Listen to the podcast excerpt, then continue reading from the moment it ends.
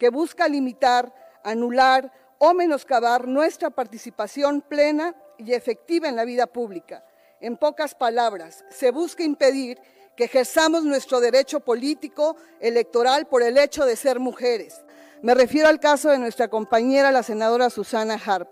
quien a partir de que fue posicionada por la opinión pública como aspirante a la gobernatura de nuestro estado, ha sido blanco de una campaña de acoso, intimidación y violencia política. La violencia hacia nuestra compañera senadora en principio se manifestó a través de una campaña de misoginia, ataques y calumnias en portales y redes sociales. Después vino el robo de su cuenta de WhatsApp y hoy la violencia hacia ella ha escalado al sabotaje y la intimidación como ocurrió el fin de, el fin de semana pasado en Matías Romero de Avendaño, donde opositores al proyecto de la senadora intentaron boicotear su visita a este municipio de la región del Istmo, llegando incluso a realizar disparos con arma de fuego R-15 a escasos metros de donde estaba por realizarse el encuentro entre esta y la ciudadanía.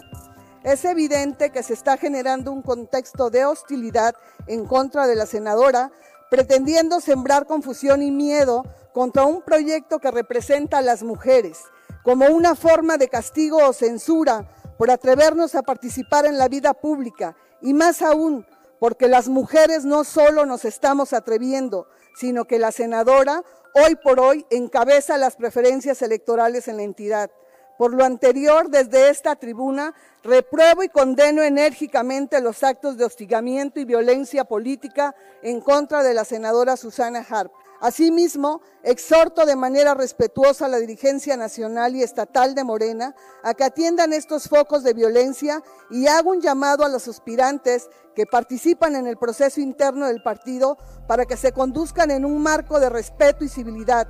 apegado a los principios que rigen nuestro movimiento es decir, sin recurrir a la agresión y a la violencia, mucho menos en contra de una mujer que lo único que ha hecho es servir con amor a Oaxaca. La democracia no existe si no estamos las mujeres. Es cuanto.